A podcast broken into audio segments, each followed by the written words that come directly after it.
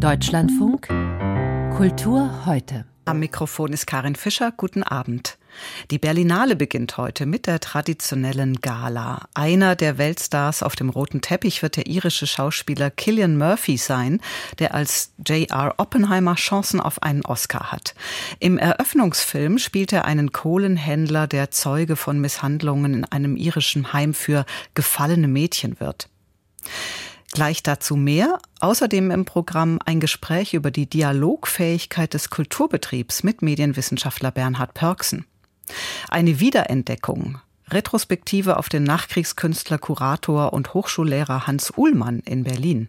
Und Gedanken zum neuen Gedenkstättenkonzept von Kulturstaatsministerin Claudia Roth. Wie politisch diese Berlinale sein wird, wurde klar, als die Journalisten bei der Pressekonferenz der Berlinale Jury heute hartnäckig nachfragten. Nach AfD und Gaza und allem. Regisseur Christian Petzolds Antwort kam ein Stoßseufzer gleich. Ich glaube nicht, wenn Künstler über Gaza sprechen auf einer Pressekonferenz, dann noch über die Ukraine, dann über fünf AfD-Hanseln, dann denke ich mir irgendwann, äh, wir sind doch hier zum Filmeschauen. Und Filme sind politisch und die sind komplex. Und ich muss sagen, diese Frage möchte ich jetzt hier nicht beantworten, weil die alles sprengt. Aber ich bin immer für Frieden und ich bin immer dafür zu diskutieren, was wir hoffentlich auch hier in unserer Jury machen, da bin ich mir sicher. Und wenn das Politik ist, wie wir hier diskutieren, dann ist Politik was Wunderbares. Auch der Eröffnungsfilm hat es politisch in sich. Dort wird ein Trauma der jüngeren irischen Geschichte thematisiert, der Umgang mit Frauen und Mädchen in den katholischen Margaretenwäschereien. Small Things Like These mit Killian Murphy läuft außer Konferenz, Konkurrenz und wir besprechen diese Weltpremiere morgen an gleicher Stelle. Unsere Filmkritikerin Katja Nikodemus hat aber für die Zeit ein langes Interview mit dem Schauspieler geführt und lese ich, er, er hat die Verfilmung des Buches angeregt und fungiert auch als Produzent, Frau Nikodemus. Ja, das ist wirklich interessant, weil Killian Murphy, glaube ich, durch die Geschichte und auch die sozialen Verhältnisse seines Landes, dass er davon umgetrieben wird. Das ist ein Schauspieler, der sich auf interessante Weise mit seinem Land identifiziert, aber nicht auf eine ja hyperpatriotische Weise. Und ich glaube, dass dieser Film für ihn sehr wichtig ist, weil eben auch dieses Schweigen über diese entsetzlichen Zustände in diesen Wäschereien, hat er gesagt, das betrifft eben auch seine Familie. Und es ist sozusagen insgesamt eine kollektive Aufarbeitung. Und es geht auch viel um Empathie. Genau, weil dieser Kohlenhändler, den er spielt, das kann man ja auch in Claire Keegans Buch lesen, ähm, das ist ein, in Anführungszeichen einfacher Mann, der mitbekommt, auf einmal in einem ähm, Kohlenkeller wird ein, ein Mädchen von diesen ja, Nonnen und Schwestern eingesperrt, mitten im Winter, und der auf einmal sich äh, darüber klar wird, instinktiv, er kann nicht mehr schweigen. Er kann diese Verdrängung einfach nicht mehr mitmachen, mhm. auch in seiner eigenen Familie nicht. Mhm. Mehr dazu also morgen. Lassen Sie uns auf den Wettbewerb schauen, Frau Nikodemus. Was kann man da denn schon orakelartig sagen? Wird die Berlinale ihrem Ruf gerecht? Ich finde, dass der Wettbewerb erstmal insgesamt sehr ähm, ja interessant, faszinierend quergewürfelt ist. Also es gibt bekannte Namen aus der Festivalwelt, in Mauretania Abderrahmane Sissako, die Franzosen Olivier Assayas und Bruno Dumont. Es gibt Andreas Dresen, eben den wirklich hyperpopulären deutschen Autorenfilmer. Der hat einen Film über eine Widerstandskämpferin in der Nazizeit gemacht, wobei ich es auch interessant finde, dass Andreas Dresen nach seinem Film über den Liedermacher Gundermann dann historisch noch mal weiter zurückgeht in seinen mhm. Erkundungen Deutschlands und dazwischen eben ein tunesisches Regiedebüt von einer jungen Regisseurin über eine Frau, deren Sohn ja als Ex-Terrorkämpfer für den Islamischen Staat zurück in sein Heimatdorf kehrt. Alles auch politische Themen. Was sind weitere Themen, die Sie vielleicht schon ausmachen können mit Blick aufs Programm? Ich finde schon faszinierend, diese Filme dieser Berlinale, die führen uns wirklich, also ob Spielfilme oder Dokumentarfilme, wirklich länderübergreifend in politische Wirklichkeiten wieder hinein. Natürlich muss man auch sagen, wir müssen auch schauen, das meinte eben auch Christian Petzold, dass sie auch politisch gemacht sind. Aber zum Beispiel in der Reihe Berlinale Special läuft der neue Film des israelischen Filmemachers Amos Gitai. Der beruht auf Eugene Ionescos absurdem Theaterstück Die Nashörner. Das ist natürlich eine irre Idee, sich der äh, spannungsvollen Wirklichkeit im Nahen Osten über so ein ja, Stück zurückzunähern, indem sich Menschen unter dem Einfluss totalitärer Ideen in eine Herde Dickhäuter verwandeln. Es gibt in der Sektion Panorama einen Film, der heißt No Other Land, in dem geht es um die Vertreibung von Palästinensern aus ihren Dörfern, eben um das brutale Vorgehen der israelischen Armee. Das wurde gedreht von einem israelisch-palästinensischen Kollektiv. Also Sie sehen, das ist wirklich ein weites Spektrum und ähm, ja, quer durch alle Formen und Sektionen. Und ein sehr politisches Programm. Jetzt wurde ja die Berlinale auch von außen im Vorfeld schon etwas politisch geschüttelt, sage ich mal. Äh, die AfD-Einladung und Ausladung, Petitionen der MitarbeiterInnen zu, zum Krieg in Gaza. Ganz kurz zum Schluss, Frau Nikodemus, erwarten Sie noch Weiterungen, Proteste auf dem roten Teppich, politische Aktionen? Ich meine, die wird es sicher geben. Ähm, wir leben ja in einer aufklärenden Zeit der Petitionen und Deklarationen. Wobei sich eigentlich die auch sehr gute Kulturtechnik äh, verloren hat, dass man auch mal im richtigen Moment die Klappe hält und mhm. einfach vielleicht mal das Kino sprechen lässt. Ähm, weil das Kino hat ja auch einen langen Atem oder einen längeren Atem auch als unsere mediale Öffentlichkeit. Es kann wirklich auch mit dokumentarischer Tiefe auf einen Konflikt treffen und die Wirklichkeit verarbeitet schon darstellen auf der Leinwand. Es gibt zum Beispiel den ukrainischen Dokumentarfilm Intercepted, der kombiniert Bilder der Zerstörung äh, der bombte Städte in der Ukraine mit abgehörten Telefonaten russischer Soldaten. Und für solche Dokumentarfilme eben fährt man zur Berlinale und geht ins Kino. Herzlichen Dank, Katja Nikodemus, war das zum Start der Berliner Filmfestspiele heute Abend. Ja, den Aufreger im Vorfeld hatten wir erwähnt, die Einladung von AfD-Abgeordneten zur Eröffnungsgala, ein regulärer Vorgang im Berliner Kulturbetrieb, die Ausladung nach Protesten durch die Berlinale Leitung, die ihr Hausrecht geltend machte, und die Debatten im Nachgang. Regisseur Christian Petzold meinte, wenn wir fünf Personen von der AfD im Publikum nicht aushalten, dann werden wir unseren Kampf verlieren. Anlass für uns, den Tübinger Medienwissenschaftler Bernhard Pörksen zur Dialogbereitschaft im Kulturbetrieb zu befragen. Er hat zusammen mit Friedemann Schulz von Thun das Buch Die Kunst des Miteinanderredens verfasst über den Dialog in Gesellschaft und Politik. Wie beurteilen Sie, habe ich Ihnen gefragt, die Ausladung, war sie richtig? Aus meiner Sicht war die nicht richtig. Aus meiner Sicht handelt es sich um eine sehr wankelmütige, latent opportunistische Form von Symbolpolitik. Intellektuell scheint mir das nicht wirklich durchgearbeitet. Natürlich es hat diese formelle Einladung gegeben, es hat das Protestschreiben gegeben, diesen Protestbrief und dann eine offenbar irgendwie hektisch getriebene Situation. Man hätte ja auch die Konfrontation vor Ort wählen können, eine Mischung aus öffentlicher Ächtung, aber die Ausladung selbst in dieser Form, mit dieser Begründung, scheint mir doch schwierig zu sein eine Auseinandersetzung, eine öffentliche Diskussion, zum Beispiel heute Abend auf dem roten Teppich, hätten Sie besser gefunden? Ich weiß nicht, ob auf dem roten Teppich, aber eine Konfrontation vor Ort ähm, mit den ja wirklich in jeder Hinsicht, denken Sie an die Korrektiventhüllungen der letzten Tage und Wochen zurück, verachtenswerten Ansichten der AfD, die Versuche nun Teile der Bevölkerung irgendwie deportieren zu lassen, Pläne in diese Richtung zu entwickeln. Das verlangt die entschiedene Abgrenzung, es verlangt die Ächtung, es verlangt die Konfrontation, aber so richtig verständlich wird es nicht, warum man nun in dieser Weise reagiert hat. Also es wirkt auf mich, nochmal gesagt, irgendwie getrieben, wankelmütige Symbolpolitik. Am vergangenen Wochenende wurde im Hamburger Bahnhof eine Hannah Arendt Lesung nach dem pro-palästinensischen Protest von Aktivisten abgebrochen die Veranstalter wüst beschimpft. Andere Fälle wütender Proteste und verbaler Gewalt, zum Beispiel an Universitäten, häufen sich. Wir sind ganz offenbar maximal gereizt und minimal kommunikationsbereit. Was ist das in Ihren Augen für eine gesellschaftliche Gemengelage, die wir da vor uns haben? Nun, das ist natürlich eine Massivität von Krisen, die hereinplatzen, die uns auf allen Kommunikationskanälen erreichen. Und wir ringen so hin und her gerissen zwischen Diskurs, Idealismus und einer Fetischisierung des Gesprächs als Allheilmittel und Diskurspanik nach dem Motto, die öffentliche Welt verschwindet in einem Trubel und einem Taumel von irrationalen Einlassung ringen wir um die Frage, mit wem kann man aus welchen Gründen reden, wen soll man versuchen zu verstehen, für wen hat man womöglich sogar Verständnis. Und was sich da in, in dem Museum ereignet hat, ist aus meiner Sicht fatal. Denn das Uranliegen war ja doch einen gemeinsamen Raum zu schaffen, um von eigenen Schmerzen zu erzählen, von der Massivität des Antisemitismus zu sprechen, den wir im Moment auch in diesem Land erleben, Hannah Arendts Werk zu studieren, die ja unter dem Eindruck des Holocaust dieses Buch Elemente und Ursprünge totaler Herrschaft verfasst hat. Und dann kommen Leute hinzu, die eben keinen Beitrag leisten, die Ideologien verfolgen, also eine politische Sekte, die da herumspuckt, andere niederbrüllt.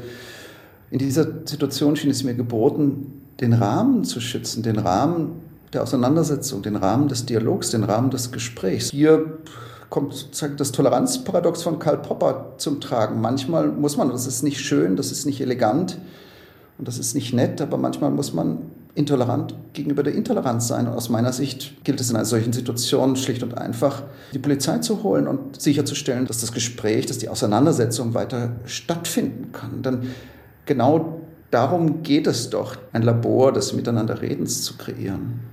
Aber warum ist die Kultur gerade im Moment so ein vermintes Gelände? Eigentlich sind im Umfeld der Kultur ja alle stolz darauf, sozusagen diskursiv geschult zu sein.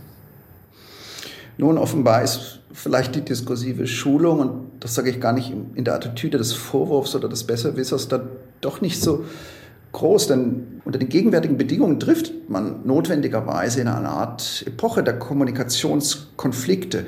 Und darauf sich vorzubereiten, darum zu ringen, die unendlich schwierige Frage zu entscheiden, was ist wesensgerechtes Sprechen, was passt zu mir, ist authentische Selbstkundgabe, aber was ist eben auch situationsadäquat, geboten durch die eigene Rolle, durch die eigene öffentliche Position, durch den zeitgeschichtlichen Kontext durch den historischen Moment, das ist ungeheuer schwer. Und aus meiner Sicht bräuchte es letzter Gedanke, letzter Satz, so eine Art Zukunftstugend der respektvollen Konfrontation auf dem Weg zu robuster Zivilität. Also sich nicht wegducken, nicht opportunistisch innerlich die Ohren zu halten, sondern Hass auch Hass nennen, Quatsch auch Quatsch nennen, ohne zartfühlende Deutlichkeitstabus und dann aber Person und Position voneinander trennen. Also die Position hart kritisieren, aber nicht auf die Totalabwertung der ganzen Person, des ganzen Menschen einzuschwenken. Darauf käme es aus meiner Sicht an. Also auf deutliches Sprechen. Der Tübinger Medienwissenschaftler Bernhard Pörksen über die Gesprächskultur in der Krise. Die unmittelbare Nachkriegszeit galt Kunsthistorikern lange als uninteressant oder schwierig, denn avantgardistische Positionen waren ja größtenteils vertrieben worden und wer in Nazi-Deutschland geblieben war, galt als angepasst.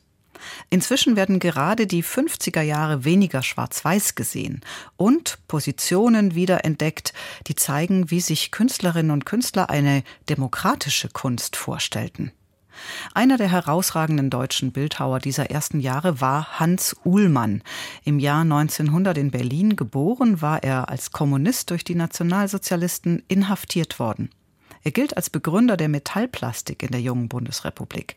Viele seiner abstrakten Großskulpturen sind im öffentlichen Raum zu sehen. Trotzdem geriet auch Uhlmann nach seinem Tod 1975 lange in Vergessenheit. Eine große Retrospektive in der Berlinischen Galerie will das ändern. Carsten Probst berichtet.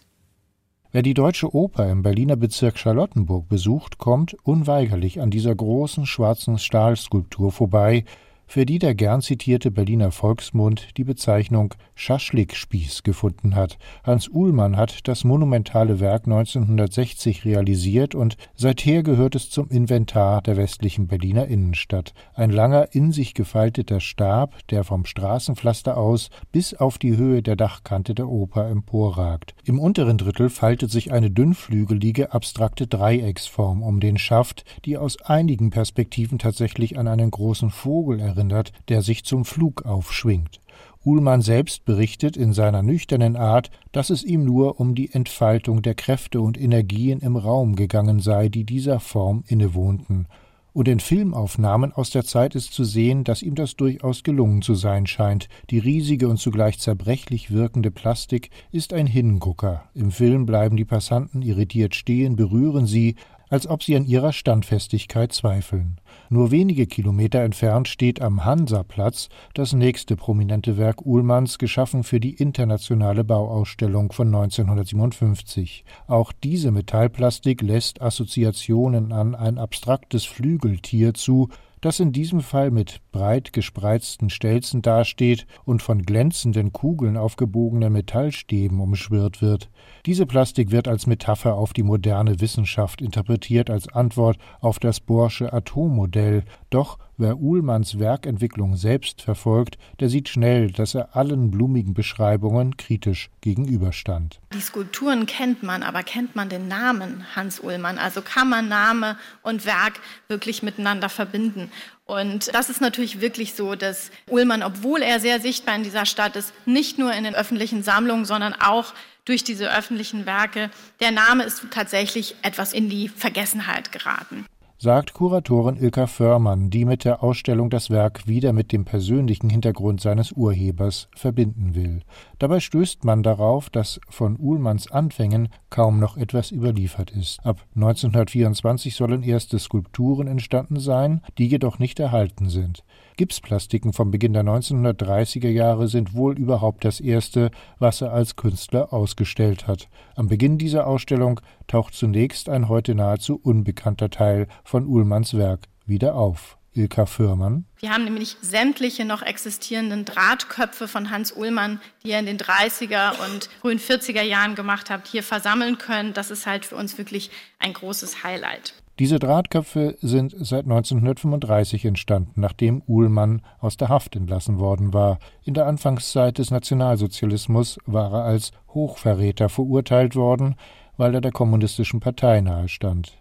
Die Metallköpfe aus stabilem Draht und Eisenblech entstanden im Verborgenen, nehmen teilweise Bezug zur konstruktivistischen Avantgarde-Kunst in Russland. Nach Kriegsende nehmen dann die Plastiken Uhlmanns mehr und mehr geschwungene Formen an. Uhlmann gibt ihnen assoziative Titel, zunächst aus der Tierwelt, später immer wieder mit musikalischen Bezügen und er erweitert sein Formenspektrum ständig, wobei sein Werk immer abstrakter wird. Die große Plastik vor der Deutschen Oper gehört bereits zu den Motiven mit Turmskulpturen, die er seit den 1950er Jahren entwirft, während die Plastik im Berliner Hansaviertel eher das Motiv des Tanzes, der Raumschwingungen und Spiralformen verfolgt und es sind in der Tat ihre betont offenen Formen, die den großen Erfolg des Uhlmannschen Werkes in der Nachkriegszeit begründen. Anders als die Monumentalplastiken des Nationalsozialismus betonen sie Wandelbarkeit und Dynamik und die Rolle des Publikums, durch das nach Uhlmanns Auffassung das Werk erst vervollständigt wird. An der Beethovenhalle in Bonn, an der Universität Tübingen oder in der Universitätsbibliothek in Freiburg, an vielen öffentlichen Orten in westdeutschen Städten finden sich noch heute Uhlmanns Skulpturen, die jeder kennt, nur ihren Urheber nicht. Carsten Probst über die Retrospektive in der Berlinischen Galerie. Ein Gastbeitrag für den Berliner Tagesspiegel aus der Feder von Kulturstaatsministerin Claudia Roth zur Erinnerungs- und Gedenkkultur lässt aufhorchen, liest sich allerdings wie alles und nichts zur Gedenkkultur. Der Holocaust hat einzigartige Bedeutung in der Erinnerungskultur. Alle anderen Opfer des NS-Vernichtungskrieges sind aber auch wichtig. Das SED-Unrecht soll nicht vernachlässigt, die Gedenkstätten weiter gefördert, die Emanzipationsgeschichte unserer Demokratie auch fortgeschrieben werden. Nicht zuletzt die Einwanderungsgesellschaft verlange eine moderne Erinnerungskultur, die auch Wege zur Integration weisen könne. Alles sehr logisch und alles sehr wenig konkret. Ist das die Kurzform des überarbeiteten Gedenkstättenkonzepts des Bundes, das Claudia Roth liefern wollte? Es scheint so. Berlin-Korrespondentin Claudia van Laak hat den über 40-seitigen Entwurf aus dem BKM für uns gelesen. Nationalsozialismus und DDR. Darauf beschränkte sich bislang die Gedenkstättenkonzeption des Bundes. Seit 2008 ist dieses Konzept nicht überarbeitet worden, von daher ist der Entwurf überfällig. Unter der Überschrift Historische Verantwortung finden sich jetzt zusätzlich Kapitel zum Kolonialismus, zur Kultur der Demokratie und zur Erinnerungskultur in der Einwanderungsgesellschaft. Zitat Ohne dass die Zentrierung auf die Erinnerung an das Menschheitsverbrechen der Shoah und deren Singularität in den Hintergrund rückt, gebührt den Menschen mit Migrationsgeschichte ein eigener Platz in der deutschen Erinnerungskultur. Das Rahmenkonzept Erinnerungskultur, so heißt das Papier offiziell, vollzieht nach, was längst gesellschaftlicher Konsens ist. Ein erweiterter Blick, ohne zu vergessen, was im Zentrum dieser Erinnerung stehen sollte, eben die Shoah. Bereits der Koalitionsvertrag von Dezember 2021 thematisiert dies. Mehr als zwei Jahre hat es nun gedauert, bis Claudia Roth nachgelegt hat. Trotzdem ist ihr Haus beim Thema Kolonialismus nicht sehr viel weitergekommen. Zitat unter Einbeziehung zivilgesellschaftlicher Initiativen sowie von Vertreterinnen und Vertretern aus den ehemaligen Kolonialgebieten und der Diaspora soll ein Lern- und Erinnerungsort entstehen, für den wir von einer Expertenkommission ein Gutachten entwickeln lassen. Wichtig ist das Kapitel Kultur der Demokratie, beginnt doch Deutschland sehr zögerlich, sich an positive Ereignisse in seiner Geschichte zu erinnern. Das Hambacher Schloss, die Paulskirche in Frankfurt, direkt nebenan soll ein Haus der Demokratie entstehen, nicht zuletzt die Geschichte von Opposition und Widerstand in der DDR. All dies war bislang nicht Teil einer Gedenkstättenkonzeption des Bundes. Im Papier der Kulturstaatsministerin heißt es dazu Der Blick zurück hat dabei doppelte Funktion. Er zeigt zum einen, dass Demokratien immer wieder Gefährdungen ausgesetzt sind und scheitern können, aber er zeigt auch, dass einzelne Menschen etwas bewirken können und Fortschritte möglich sind, auch und gerade im Widerstand gegen Unrechtssysteme.